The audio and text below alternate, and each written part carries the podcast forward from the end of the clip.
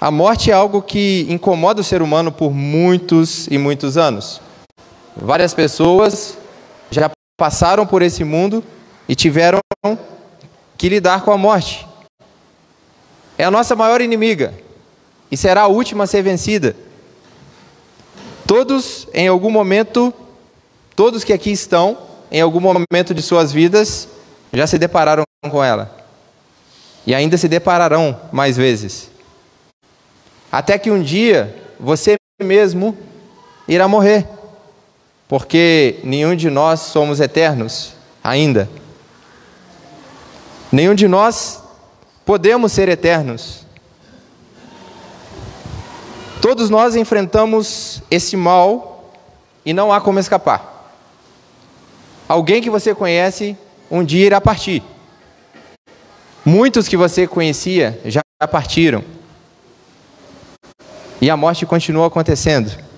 E continua, continuará acontecendo até a volta de Jesus. Mas, por que a morte existe? Porque morremos. Devemos refletir sobre isso. A morte só existe no mundo por causa do pecado. Se não fosse o pecado, ninguém morreria. Toda vez que alguém morre, alguém que você conhece morre, toda vez que você está de frente para a morte, você pode lembrar, ok, é o pecado. Existe o pecado no mundo. O pecado ainda está aqui. E a morte só será vencida quando o pecado for exterminado desse mundo. Enquanto houver pecado, há morte. É uma maldição que o ser humano carrega desde os primórdios. Desde o Éden, quando Adão e Eva pecaram, e a maldição veio sobre o homem. Deus havia dito: se comer desse fruto, certamente morrerá. E porque o homem desobedeceu, comeu o fruto, pecou contra Deus, hoje ele paga o preço, ele recebe como pagamento a morte. Como o apóstolo Paulo vai dizer, o salário do pecado é a morte. Então, se há pecado, há morte.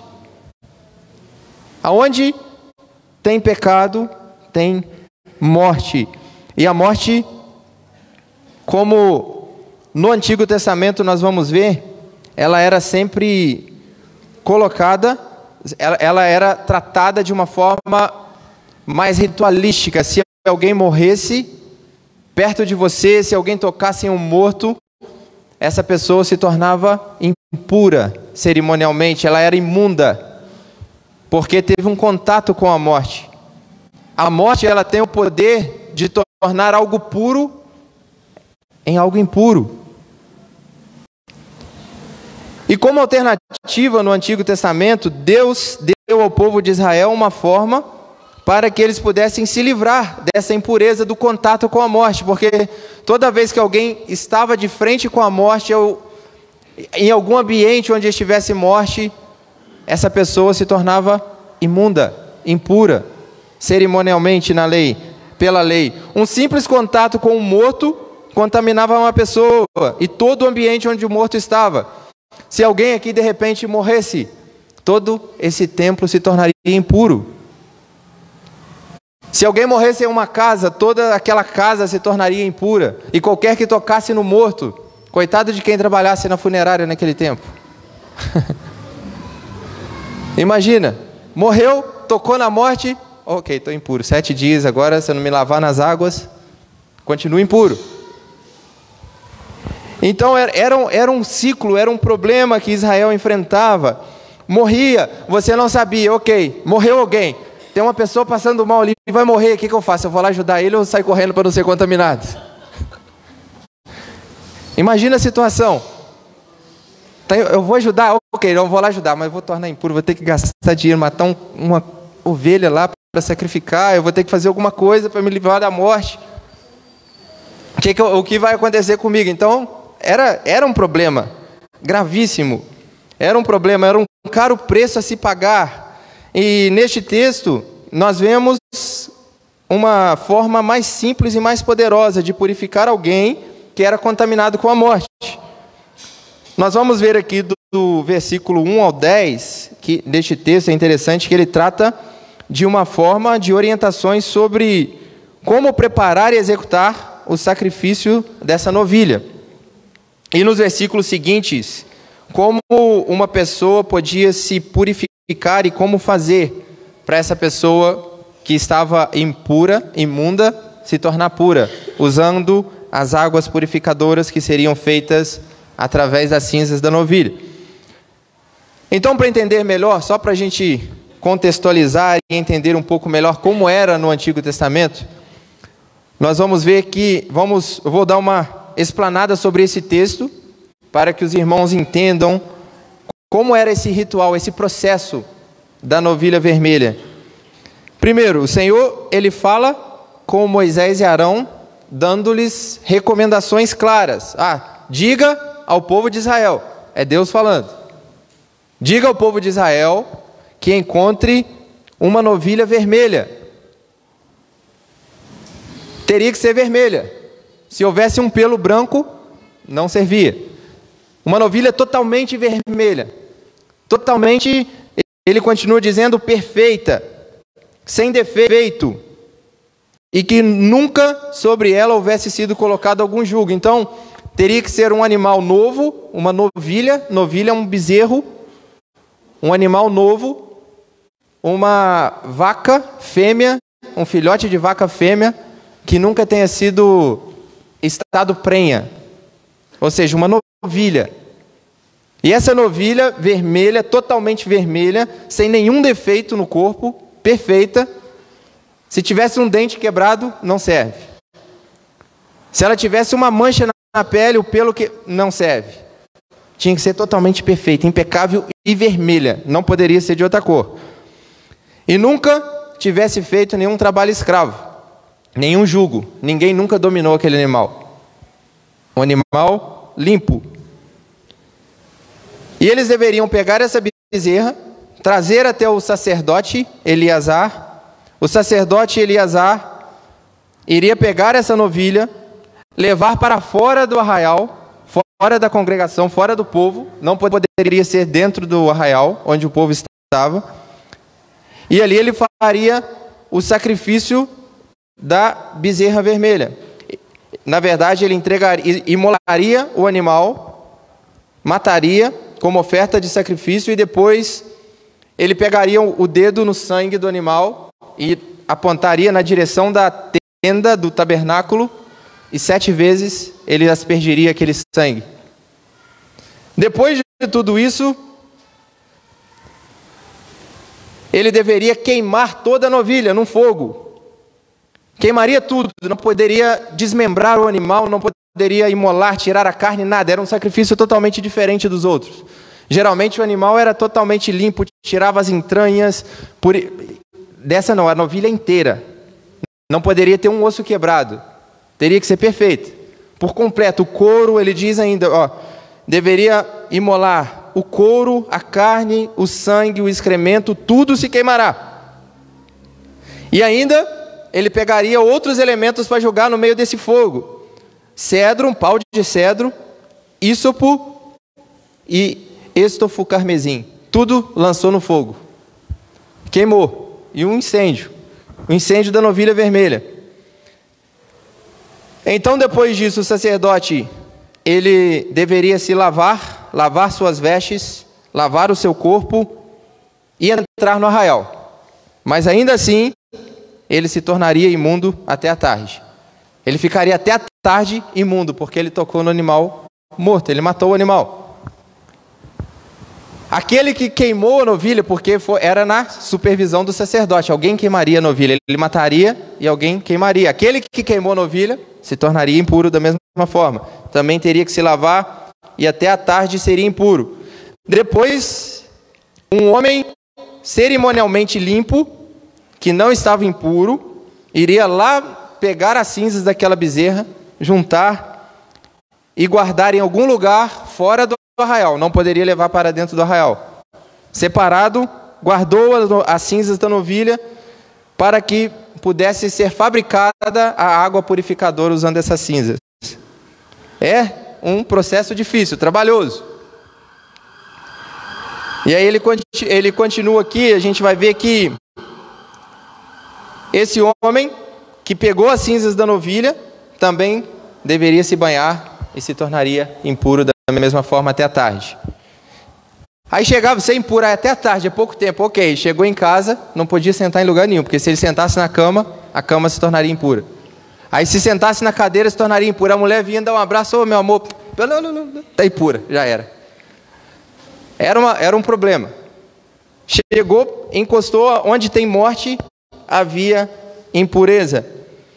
Se morresse alguém aqui, ele, ele fala, continuando o texto, a gente vai ver que quando morre uma pessoa na tenda, quando você vai sepultar alguém, todas essas situações colocavam uma pessoa impura. Então era um peso que o povo de Israel carregava, era um problema. Nossa, tem morte. Ah, é a morte, ok. Nossa, é um problema, é uma luta. Tem que ter muito cuidado agora diante da morte.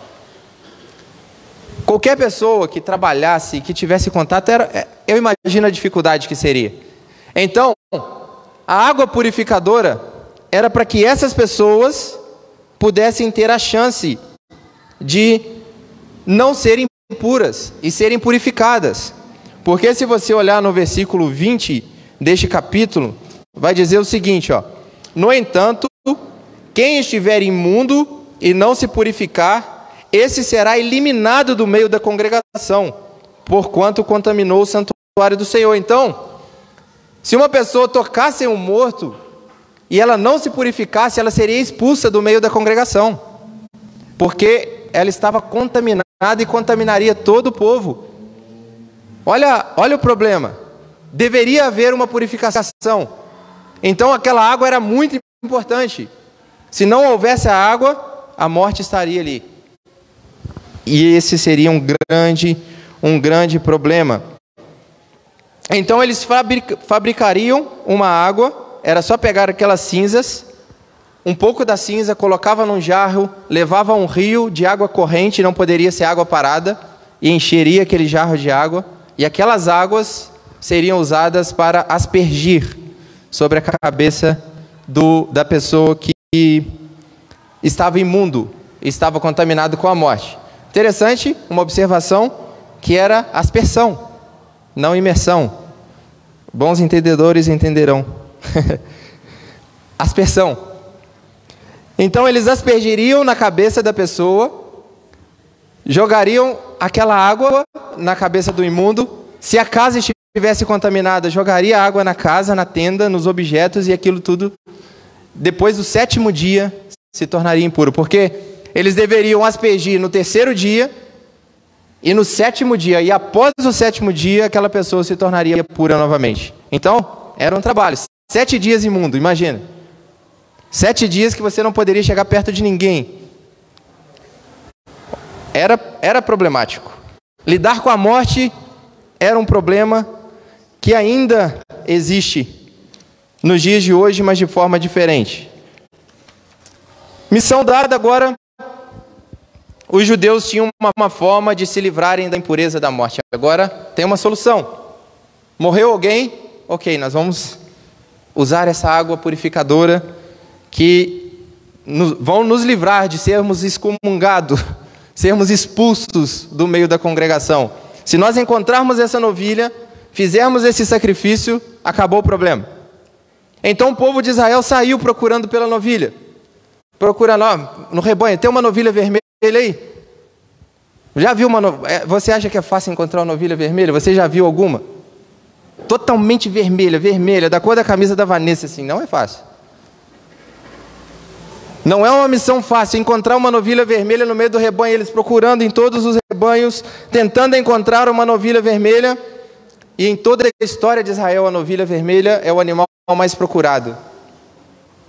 Porque não é fácil, não é simples. Na Bíblia, você não vai encontrar nenhuma informação se houve esse sacrifício alguma vez. Você vai ler a Bíblia toda e não sabe onde, será que eles fizeram? Você não vê uma frase dizendo assim, e assim fez Israel como o Senhor ordenava. Não tem na Bíblia, não tem esse sacrifício, nada falando sobre isso, é a única passagem. Apenas no Novo Testamento tem citações, mas aqui não tem nenhuma informação se eles fizeram isso. Procurando sobre isso e tentando entender melhor sobre esse sacrifício eu li alguns livros, alguns textos, algumas informações que os rabinos hoje em Israel dizem que em toda a história houveram apenas nove novilhas vermelhas e nove sacrifícios. Não, não tem na Bíblia, mas o povo, segundo os rabinos judeus, isso aconteceu nove vezes. E há mais de dois mil anos não se encontra uma ovelha vermelha em Israel. Não há sacrifício de novilha vermelha há dois mil anos em Israel. E eles procuram. Se você tiver uma informação de alguma novilha, você é um homem rico ou uma mulher rica. Porque é procurado. Eles querem um animal. Eles querem encontrar a novilha vermelha para fazer esse sacrifício, porque os rabinos acreditam e, e ensinam no judaísmo que essa novilha vermelha, a próxima, a décima novilha vermelha, será sacrificada pelo próprio Messias no novo templo, segundo o que os judeus dizem, procurando informações sobre isso. Então, é um tema muito importante para o judaísmo. É um tema muito importante, porque o texto diz: se vocês não se purificarem, serão extirpados do meio da congregação. Imagina como é ser um judeu nos dias de hoje, sem as águas purificadoras para se purificar. Eu não sei como eles fazem, não procurei essa informação e não sei se eles se consideram impuros, se eles se consideram imundos. Mas sem as águas não existe purificação. Muito interessante, muito estranho esse sacrifício. Então, como nós sabemos, agora vamos saindo do texto novamente, não saindo do Antigo Testamento, nós vamos ver algumas informações tudo no Antigo Testamento aponta para uma coisa. Nós vamos ver que tudo isso aqui é, é uma sombra de algo que estava para acontecer. É uma sombra do que aconteceria no Novo Testamento. Por mais estranho que pareça, por mais detalhes, isso eram, esses eram eventos do Novo Testamento. O autor de Hebreus diz o seguinte, versículo, é, versículo 1 do capítulo 10: Ora, visto que, lei, que a lei tem sombras dos, dos bens. Não, ora, visto que a lei tem sombra dos bens vindouros, não a imagem das coisas, não a imagem real das coisas. Ou seja, na lei não existe algo claro, algo que era o tipo, mas o antítipo do que estava para acontecer. Era uma sombra de algo que iria ser revelado no futuro. Então, esse texto revelava, revelava algo muito maior que estava para acontecer no futuro. Eles faziam esses rituais, mas eles não tinham noção exata do que era. Mas nós hoje, lendo o Novo Testamento, nós entendemos que existe uma razão por que Israel não consegue encontrar uma novilha vermelha há quase dois mil anos. Porque essa verdadeira novilha vermelha que eles procuram já veio há dois mil anos atrás. E não era um sacrifício repetitivo, ok, tocou no morto, purifiquei, voltei para casa. Morreu alguém de novo, ah meu Deus, acabei de purificar sete dias de novo. Não era algo, um ciclo repetitivo que teria que ser repetitivo, mas Cristo veio e morreu apenas uma vez para tirar o pecado de todos nós. Não existe mais pecado. Jesus, olha, olha aqui o que diz Romanos 5, do 17 ao 19. Nós vamos ver o seguinte, abre aí, que nós vamos ver e entender que a novilha, alguns pontos aqui do texto, ela deveria ser vermelha, perfeita, sem defeito e que nunca tivesse levado julgo. Primeiro ponto. Falando sobre o vermelho, nós vamos ver que no Antigo Testamento, Adão, originalmente, se você olhar a origem do nome Adão, o nome vem de, da origem Adamá, que, é, que significa terra. Terra vermelha. Adão é um vermelho. Aquele que trouxe o primeiro pecado para o mundo simbolizava a cor vermelha. E aquele que tirou o pecado de todo mundo também era aquele que foi, ficou totalmente vermelho na cruz do Calvário vermelho pelo teu sangue que estava sendo escorrido por nós. Então, essa, novela, essa novilha deveria ser vermelha, completamente vermelha, para simbolizar o vermelho do pecado que havia entrado no mundo também. Romanos 5, 17 ao 19. Vamos lá.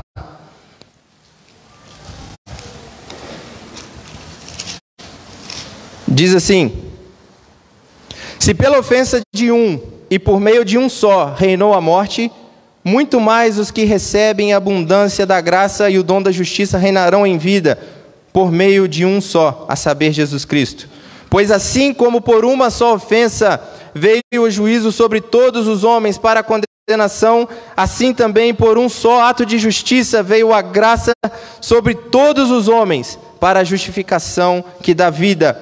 Porque como pela desobediência de um só homem, muitos se tornaram pecadores, assim também, por meio da obediência de um só, muitos se tornarão justos. Então, assim como o pecado entrou por Adão no mundo, assim também o pecado de nossas vidas foi removido e apagado, essa culpa, essa impureza do pecado é tirada por aquele que morreu na cruz do Calvário por nós. Jesus Cristo, a nossa novilha vermelha, o sacrifício perfeito que se entregou por nós, para nos, nos livrar da culpa da morte, somente com sacrifício, somente com derramamento de sangue, somente com a morte de um inocente perfeito, sem pecado, sem mácula, nós podemos ter paz com Deus novamente. Então ela deveria ser perfeita e sem defeito. Herodes, Pilatos, ninguém conseguia encontrar um erro em Jesus. Eles procuravam, os rabinos, os judeus, ele vai tropeçar uma hora, nós vamos encontrar. Ninguém encontrou nada. Não havia um defeito, não havia uma mancha, não havia nada que você pudesse apontar o dedo e falar lá, ele errou. Não tinha, ele nunca pecou. Ele era perfeito. Como diz 1 Pedro 2, 21 ao 24: Porquanto para isso mesmo foste chamados, pois que também Cristo sofreu em vosso lugar, deixando-vos exemplo para seguirdes os seus passos, o qual não, cometeu pecado, nem dolo algum se achou em sua boca. Pois ele, quando trajado, não revidava com o traje, quando maltratado, não fazia ameaças, mas entregava-se àquele que julga retamente, carregando ele mesmo em seu corpo sobre o madeiro os nossos pecados, para que nós, mortos para os pecados, vivamos para a justiça. Por suas chagas foste sarados. Nós temos o justo, o santo que morreu por nós na cruz do Calvário. Ele cumpriu perfeitamente esse papel. Não havia pecado em Jesus, não havia erro em Jesus e não havia julgo em Jesus, porque Jesus nunca foi servo do pecado como nós. Ele nunca foi escravo do pecado. O ser humano já nasce escravo. Ele já nasce escravo, escravizado pelo pecado. Você não, não faz a sua vontade, mas a vontade da sua carne, a vontade do seu pecado. Só que o justo, sem pecado, sem julgo, que nunca foi escravizado, morreu por você e nos libertou da escravidão e do jugo do pecado. Cristo é aquele que nos purifica, é aquele que nos liberta, que tira o jugo, que tira a carga de cima de nós. Fala, acabou. Meu jugo é suave, o meu fardo é leve. Esse é o Cristo, aquele que morre por nós, a novilha vermelha que deveria ser imolada fora do arraial. Hebreus 13, 11 ao 13. Hebreus 13, do 11 ao 13.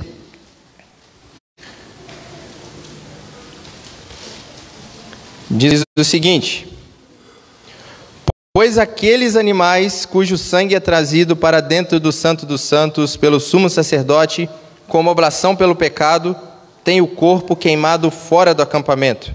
Por isso foi que também Jesus, para santificar o povo pelo seu próprio sangue, sofreu fora da porta Saiamos, pois, a ele, fora do arraial, levando o seu vitupério.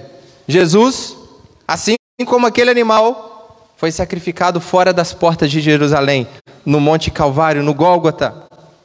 Ele morreu fora da cidade, simbolizando exatamente isso, aquele que morre por nós, a novilha vermelha que é sacrificada fora do arraial.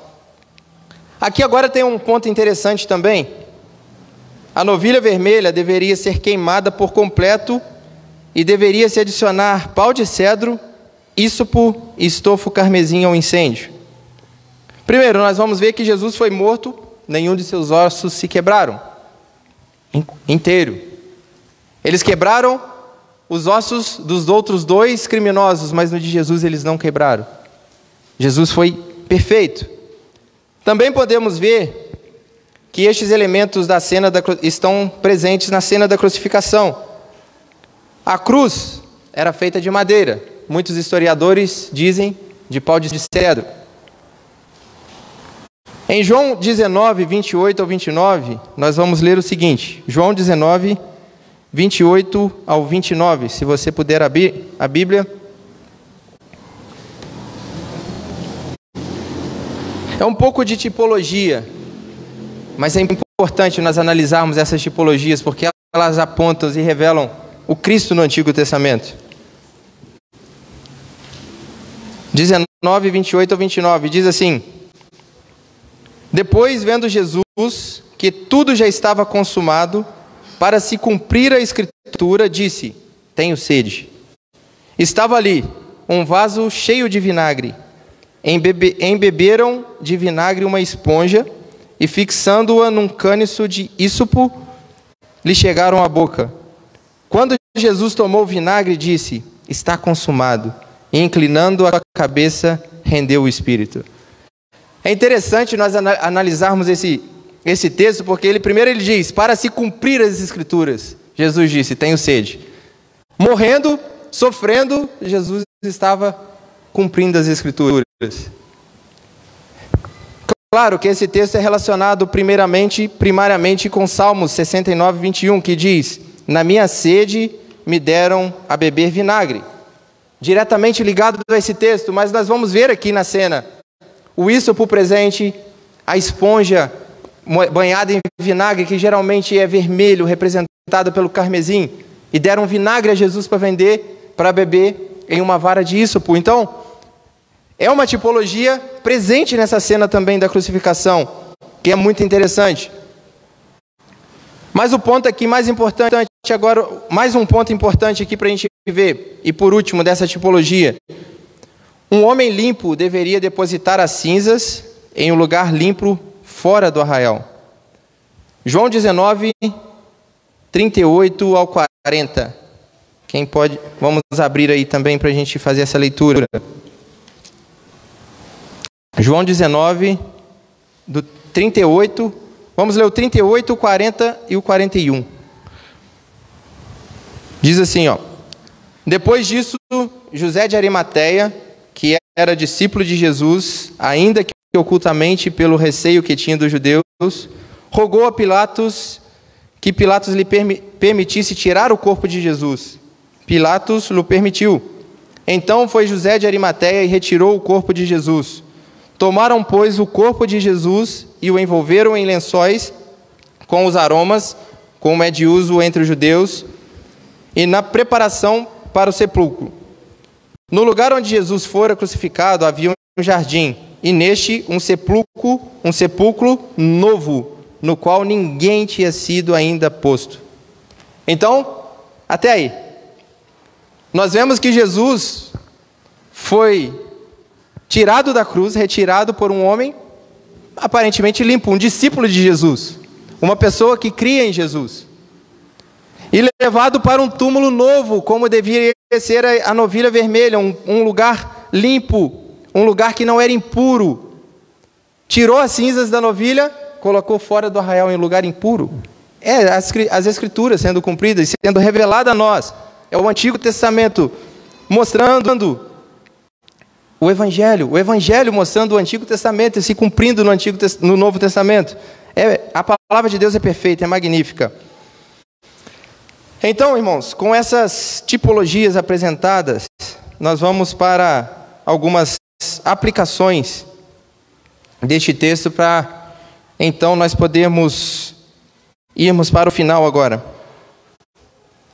Muitas pessoas leem o Antigo Testamento e dizem que ele não tem mais nada a ver conosco. Ah, o Antigo Testamento está tá lá, a lei ficou para trás, Né? Nós não temos que fazer mais nada, a lei não serve para nós, o Antigo Testamento não serve para nós. Em parte é verdade, porque nós não precisamos procurar uma novilha vermelha, matar, ter todo esse trabalho, ter um contato com o morto. Mas o Antigo Testamento nos mostra uma sombra daquilo que estava para acontecer. O Evangelho está registrado aqui. Nós podemos ver a, o cumprimento das profecias faladas lá no passado e cumpridas depois em Jesus, cumpridas no Novo Testamento. Então, o Antigo Testamento ainda é a palavra de Deus. Não foi abolido, como muitos dizem. Não, acabou. Não, o Antigo Testamento é para nós hoje. Nós podemos pregar o Antigo Testamento, pregar o Evangelho, pregar Jesus no Antigo Testamento, porque ele está presente em toda a Bíblia. E mesmo que nós vamos ver que às vezes é estranho esse texto do Antigo Testamento, mas ele nos faz refletirmos sobre um tema muito importante em nossas vidas: a morte. A morte, ela só existe por causa do pecado. Como eu já disse, a morte existe porque o homem pecou, porque o salário do pecado é a morte. Mas esse versículo maravilhoso, ele continua e nos diz o seguinte: Mas o dom gratuito de Deus é a vida eterna em Cristo Jesus, nosso Senhor. O Senhor, como sempre, nos traz uma solução. Não uma solução provisória que nós temos que manter e fazer, não, uma solução definitiva. O sacrifício de Jesus na cruz limpou e nos purificou do pecado e nos deu a chance de vivermos eternamente e não sermos exterminados do meio da congregação. Nós temos uma solução. Se nós buscarmos a Cristo, se nós nos rendemos a Cristo, se nós nos banhamos dessa água purificadora, nós temos a salvação e temos a vida eterna em nós. Cristo é a vida. Cristo é o dom gratuito de Deus. Cristo é o presente de Deus para nós. Ele morreu, ele foi imolado, mas ele não ficou morto. No terceiro dia ele ressuscitou e está vivo. E assim, porque ele está vivo, nós também viveremos por toda a eternidade com ele. Nós temos essa esperança, nós temos essa certeza que o cordeiro imolado foi morto e ao terceiro dia ressuscitou, nos trazendo vida e nos dando esperança. Então, primeiro ponto, mais um ponto: Cristo é a nossa novilha vermelha, é o nosso sacrifício, ainda que nós não mereçamos. Deus nos salvou, Deus nos escolheu, contaminados com a morte, Condenados ao inferno, Cristo deu uma solução para nós.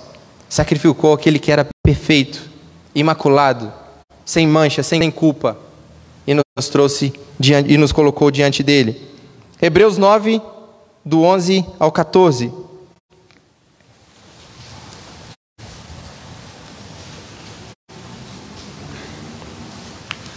Hebreus 9, do 11 ao 14.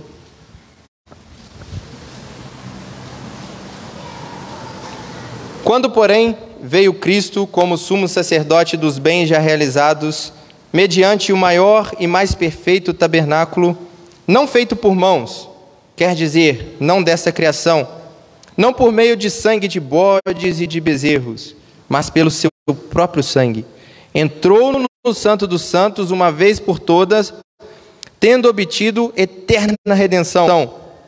Portanto, se o sangue de bodes e de touros e a cinza de uma novilha, aspergidos sobre os contaminados, os santificam. Quanto à purificação da carne, muito mais o sangue de Cristo, que pelo Espírito eterno a si mesmo se ofereceu sem mácula a Deus, purificará a nossa consciência de obras mortas para servirmos ao Deus vivo. Se aquela, aqueles, aquela novilha, as cinzas daquela novilha purificava o pecador no Antigo Testamento, Imagine o sangue de Cristo que ele faz por nós. O sangue de Cristo ele tem poder de purificar as nossas consciências, como ele diz, a nossa mente. Ele tira o pecado, o nosso estado de pecador e nos torna limpos diante de Deus. Quando Deus olha para nós, ele vê o sangue de Cristo sobre as nossas vidas e fala: aquele ali é justo, que ele é justo, ele está justificado. Israel procura uma novilha vermelha para fazer um ritual temporário até hoje. Mas a verdadeira novilha morreu há dois mil anos atrás na cruz. E não é um sacrifício único, e não é um sacrifício que precisa ser repetido, é um sacrifício único e eterno, que tem o poder de fato para salvar. As cinzas não trazia salvação. Removia a impureza, mas não trazia a salvação para ninguém. Segundo, temos a responsabilidade de nos purificar diariamente. Nós vemos que o sacrifício era sempre repetido. Ah, toquei no morto, ok. Vamos lá, tem que purificar. Ah, nossa, caiu um, um, um, um vaso que estava imundo no meu pé. Oh, vou ter que purificar. Assim também as nossas vidas. Mesmo mostrando que o sacrifício acontecia várias vezes, que a purificação acontecia várias vezes, e mesmo nós sendo regenerados pelo sangue de Cristo, salvos por Cristo, nós temos a obrigação e a responsabilidade de nos purificarmos diariamente diante de Deus. O pecado, se nós somos salvos, o pecado não é algo que pode ser habitual em nossas vidas. O sacrifício foi feito, nos santificamos em Cristo Jesus, a culpa foi removida, mas existe uma responsabilidade de, diária de santificação diante de Deus. Todos os dias, cometi um pecado, eu posso dobrar o meu joelho ao Senhor. Me perdoa, Pai. Eu pequei diante de Ti, me purifica com as Tuas águas purificadoras. Me faça limpo. Por que, que nós oramos antes de chegar aqui? Nós oramos no início do culto. Deus, perdoa os meus pecados. Eu quero apresentar um louvor puro diante do Senhor. É a purificação. É o que o Espírito Santo faz conosco, ele nos lava. A palavra de Deus tem o poder de limpar o nosso coração e nos santificar. É um processo diário. Todos os dias. É todos os dias. Ah, eu converti, eu estou salvo, acabou, sou santão. Não. O pecado continua te assolando porque a morte ainda está presente nesse mundo. Ainda a morte. A morte ainda nos assola. Por isso nós pecamos todos os dias. Esse pecado, essa maldição ainda está no mundo, mas chegará um dia em que Cristo virá dos céus para nos buscar e nos transformará, e nós estaremos perfeitos, e não haverá mais morte, não haverá mais choro, não haverá mais pecado, não haverá mais dor, e nós estaremos puros e para sempre limpos e inculpáveis diante de Deus. Chegará um dia que o pecado será exterminado de nossas vidas, mas enquanto isso, temos a, res a responsabilidade de nos lavar com essa água purificadora que é Cristo Jesus. Vivo, viver uma vida devocional e de santidade é responsabilidade de todo cristão. O sacrifício já foi feito, mas isso não nos tira a responsabilidade. Devemos nos manter santos. Por último, os que não se purificam não são parte do povo de Deus. Versículo 20 diz: Aquele que está impuro e não se purifica, ele será eliminado do meio da congregação. Isso é interessante. Se você ainda não se purificou nas águas purificadoras do Espírito Santo, a culpa do pecado, a, a impureza da morte ainda está sobre a sua vida. Se você ainda não se rendeu a Cristo, existe uma condenação para você. Sinto muito lhe dizer, porque todo homem nasce condenado. E nós precisamos encontrar o Cristo uma hora e falar: Ó oh, Senhor, eu sou pecador. Me perdoa, Pai. Eu reconheço que o pecado está sobre a minha vida. Eu reconheço que eu sou um pecador. E eu necessito que o Senhor me lave nas suas águas purificadoras. E essa pessoa acontecerá como lá no Salmo 1, o Davi vai dizer sobre os injustos que eles não prevalecerão diante da congregação dos justos. Naquele dia, naquele dia do julgamento, todos serão postos diante de Deus. E aqueles que se banharam estarão de um lado, aqueles que não se banharam, eles estarão condenados à morte, à morte eterna. E o Senhor dirá e os lançará para a condenação eterna. Então, é uma sombra daquilo que acontece. Deus separa, sim, justos e injustos. Não adianta nós olharmos para nós e falar: não, eu vou pecando, o Senhor é bonzinho, Ele vai me perdoar. Não, há uma promessa, há uma palavra. Apenas o nome de Jesus tem o poder para salvar, apenas Jesus tem o poder de purificar, apenas Jesus tem o poder de nos limpar e de nos trazer a vida. Se nós não temos Jesus, o que nos aguarda é a condenação, é a morte. E esse pecador, ele precisa dizer: Senhor, eu quero me banhar em Suas águas eu creio no seu sacrifício, eu creio que o Senhor tem o poder de me livrar da morte, eu sei que só o Senhor é o meu Salvador e o meu Redentor. Então essa pessoa é banhada, é purificada espiritualmente. E depois, diante da congregação, as águas são aspergidas em cima dele, as águas dos batismo, do batismo. E essa pessoa se torna parte da congregação. Primeiro, algo acontece internamente. Ele é salvo. Ele é tido como filho de Deus. E ele então confessa publicamente essa fé diante da congregação. Então, é um texto, inicialmente, que muitos falaram: que texto é esse? Mas só que nós podemos entender que esse texto apontava para Cristo. Esse texto, esse texto já falava de nós hoje, falava de nossas vidas hoje. Texto escrito há mais de três mil anos e tem tudo a ver conosco hoje. Que nós possamos refletir e pensar: eu preciso me purificar diante de Deus. É uma responsabilidade diária. E nós olhamos para nós mesmos, olhe para você mesmo e diz: como tem sido a minha vida? Será que eu tenho me purificado diante de Deus? Será que eu tenho vivido uma vida na impureza do pecado? Ou será que eu tenho vivido uma vida buscando ser lavado pelas águas do Espírito diariamente? Como tem sido o meu devocional com Deus?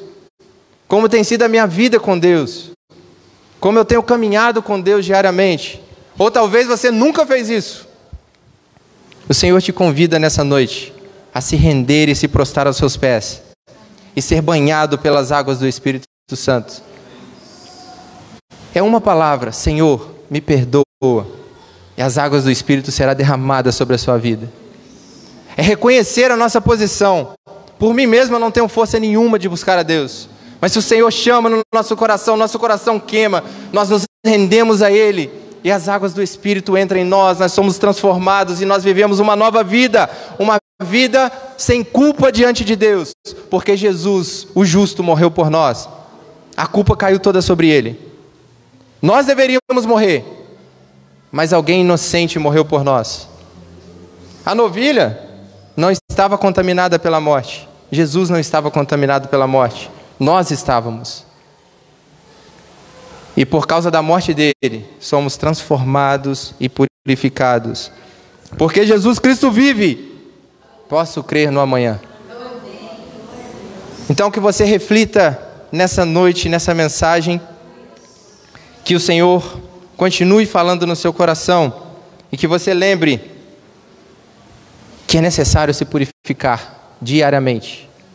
Cristo já morreu, ele já foi crucificado, mas como num domingo como hoje, Cristo ressuscitou dos mortos, trazendo esperança para nós. Cristo é aquele que morreu e ao terceiro dia se levantou e nos levou com ele.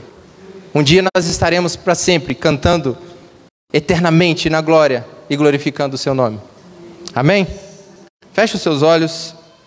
Vamos falar com Deus mais uma vez. Se você necessita se banhar nas águas do Espírito agora, aproveite esse momento. Fale com o Senhor. Peça a Jesus para purificar o seu coração, perdoar os seus pecados, entrar na sua vida.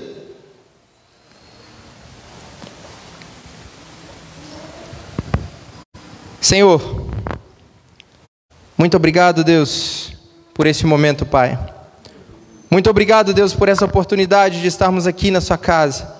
Muito obrigado, Senhor, por o Senhor falar aos nossos corações nessa noite, nos lembrar e nos mostrar que é necessário nos purificarmos diante de Ti, Pai. Fale conosco ainda mais, Senhor. Toque no nosso coração, ó Deus, esses desejos errados, Pai, esses pecados que nós cometemos, Deus, Ó Deus, diante de Ti nós colocamos nessa hora e sabemos, Pai, que nós necessitamos ser banhados por Ti, Pai. Purifica-nos, Senhor, que as Tuas águas vêm sobre nós. Ó Deus, nós cremos que o Senhor morreu por nós e o Senhor nos salvou.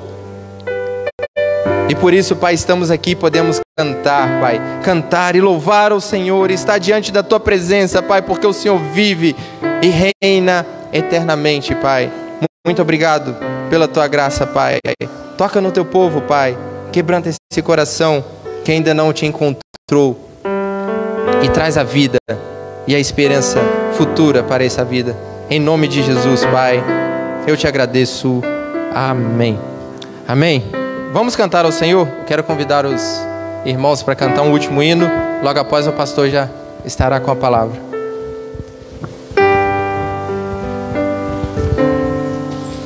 Se coloque de pé, irmãos. Vamos louvar ao Senhor. Vamos todos juntos cantar a Ele.